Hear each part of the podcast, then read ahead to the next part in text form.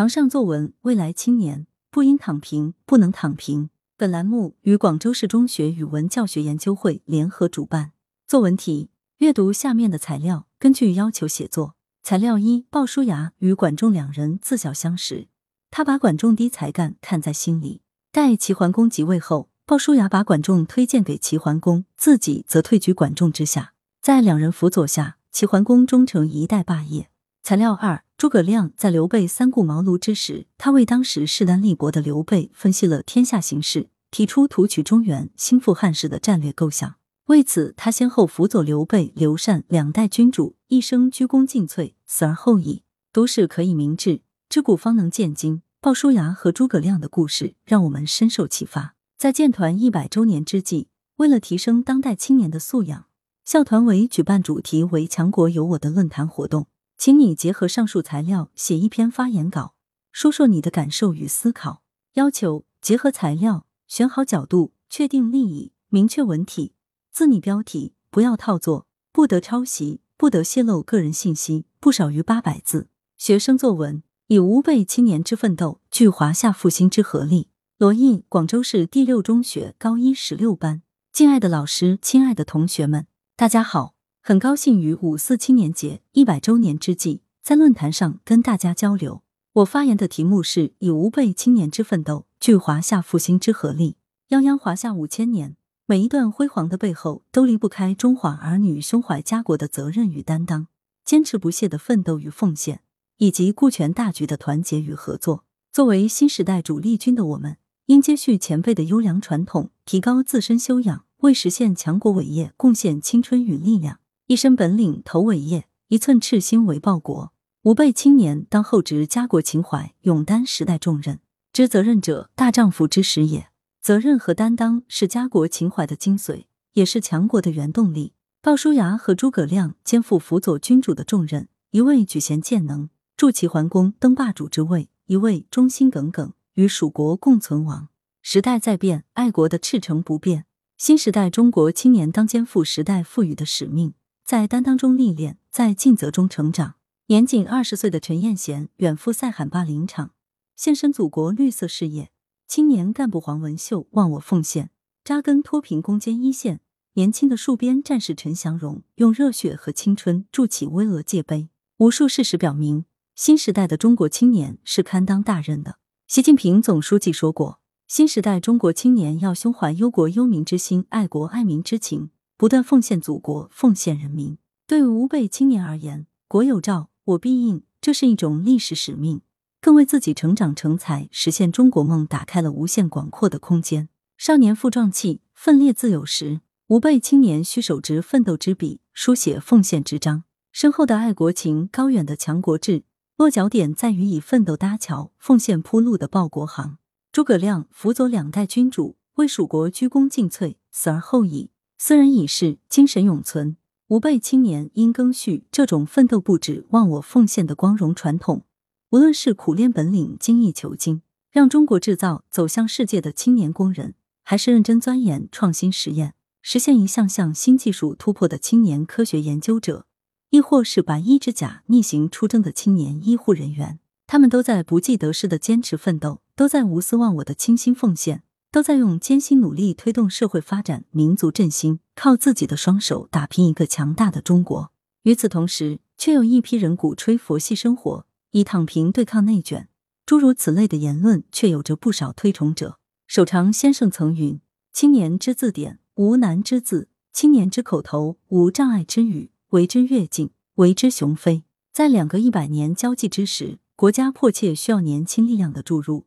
我们不应该躺平，更加不能躺平。只有义无反顾的投身于社会主义事业建设，方能使中国在民族复兴的道路上行稳致远。上下同欲者胜，同舟共济者兴。吾辈青年应秉承顾全大局之赤诚，汇聚同心共进之合力。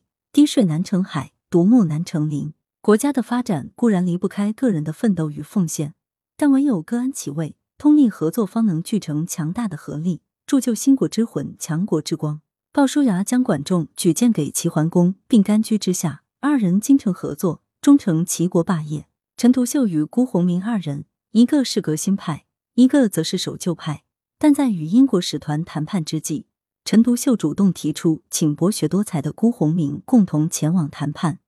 国家利益当前，辜鸿铭也放下个人恩怨，配合陈独秀与英使谈判，明确的表达了中国人的态度。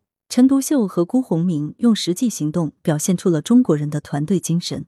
吾辈青年亦唯有放下小我，精诚合作，汇聚华夏复兴之合力，方能共创中华之灿烂未来。同学们，今年是中国共青团成立一百周年，这一百年是中国青年为国家发展前赴后继的一百年，未来属于青年，强国寄予青年。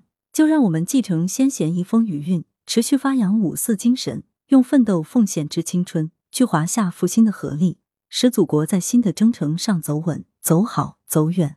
谢谢大家。教师点评：一切历史都是当代史，读史明智，以古鉴今。历史的确可为当今时代提供治国理政的宝贵经验。此次作文训练题目提供了两则材料，同时作为任务驱动型作文，又限定了明确的文体和主题。理解材料、提炼材料中的关键词。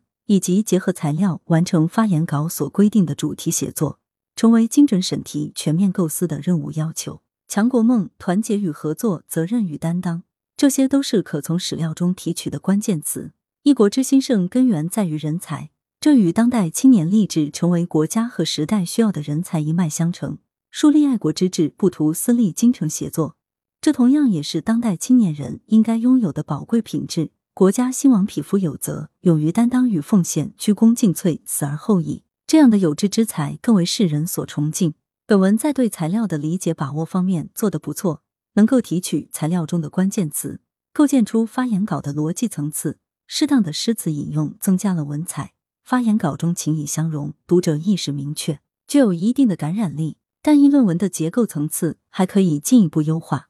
比如，论据材料运用和安排最好按照从古至今的顺序。首先论述国家要兴盛，需要什么样的人才；其次，人才要怎样做才能真正为国效力。一方面是有广阔的胸怀，不为私利，相互扶持，精诚协作；第二个方面是爱国奉献，终此一生。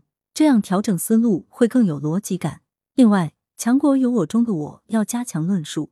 我作为当今时代青年人的代表，该怎样去做？担当起强国的责任，还需要进一步凸显和扣题。华南师范大学文学院写作教研室副教授、广东省写作学会副会长邓玉环。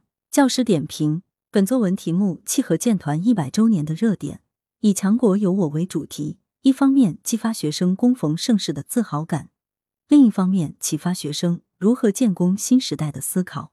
因此，在写作上既要有热炽的情感，也要有理性的分析。罗毅同学的这篇演讲稿比较出色的完成这两个写作要求。文章多处运用长短句、呼告、比喻、引用等方式，表达真挚热烈的感情，而且恰当运用当代青年的事例，引发听众共鸣，营造出强烈的现场感。同时，作者对材料中的三个写作要点——家国情怀、奋斗奉献、同心合力——提炼准确，表达清晰，分析深刻。例如，第一个主体段，首先引用诗句表明观点。然后分析材料，之后以时代在变，但爱国的赤诚不变一句巧妙过渡。接着援引陈彦贤、黄文秀、陈祥荣的例子分析，最后结合总书记的话，表明当代青年的追求：起承转合一气呵成，层层推进思维缜密。不足之处是文字不够精简凝练，篇幅略长，需要在表达欲望和表达限制中找到平衡。